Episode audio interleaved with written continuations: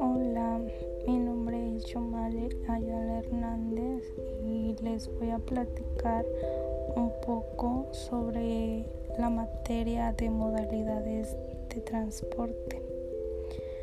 Bueno, como básicamente su nombre lo indica, aprendimos los modos de transporte de algunas mercancías o de algún producto que las personas desean exportar de un país a otro para su comercialización, para su venta.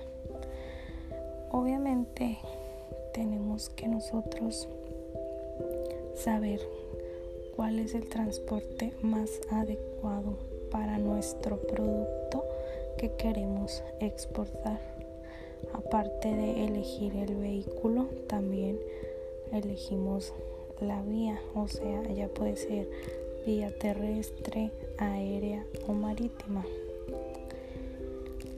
¿Cómo podemos nosotros saber cuál es el transporte adecuado para nuestro producto?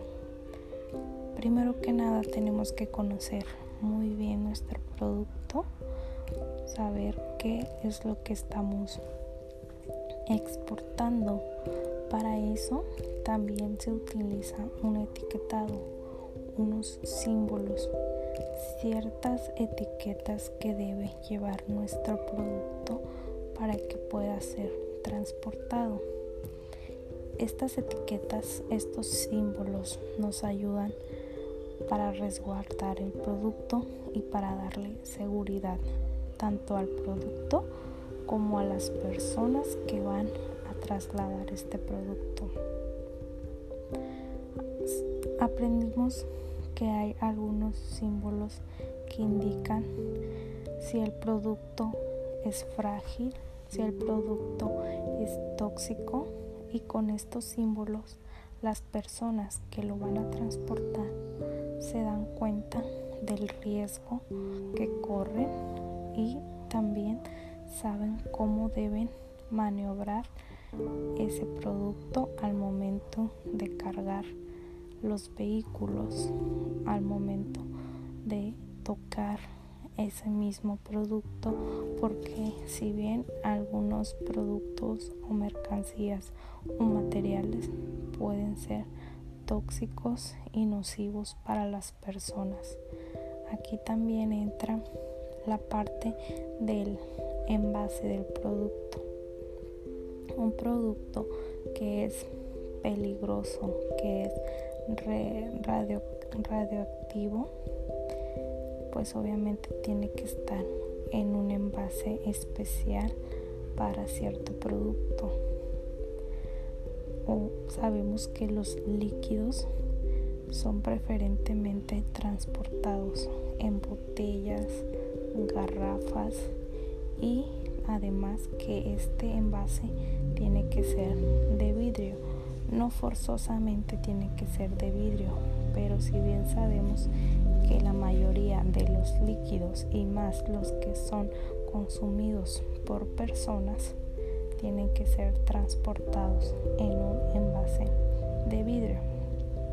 Y bueno, al envase, al ser el envase de vidrio, sabemos que también este producto debe ser transportado con mucho mayor cuidado para no romperlo, para no romper el envase y pues nuestro producto se vaya a derramar. Y bueno, pues eso fue todo lo que estuvimos viendo, estuvimos aprendiendo. Aparte de que también aprendimos las normas que se deben cumplir para poder trasladar un producto o para poderlo sacar del país y poderlo introducir a otro país. Obviamente debe contar con certificados, normas, ciertos puntos que debe cumplir para que se pueda trasladar. No es nada más como de, ay, quiero trasladar este producto y lo envío. Porque hasta en la misma empresa aduanera, se podría decir, donde tú vas a, a trasladar tu producto, la empresa que se va a encargar de llevar tu producto te exige estos requisitos, estos puntos, estas normas que deben cumplir, porque si no, esta empresa también estará metida en algún proceso legal, no solamente tú como dueño, sino esa empresa que permitió trasladar ese producto sin las normas que deben cumplir que claramente sin esas normas esa empresa no podrá trasladar ese producto, pero por si hace el intento, pues ni siquiera se logrará.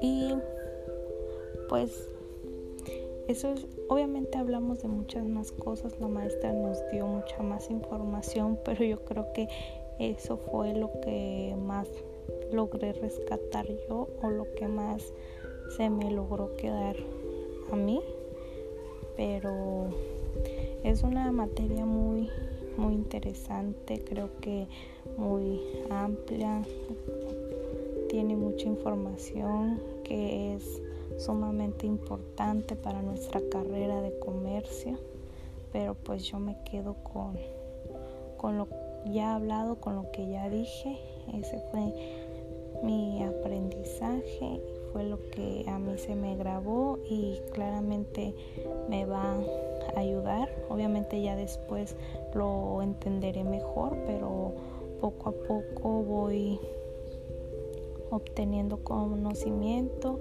y para un futuro será de mucha ayuda toda la información que recibí. Y pues nada, creo que sería todo de mi parte.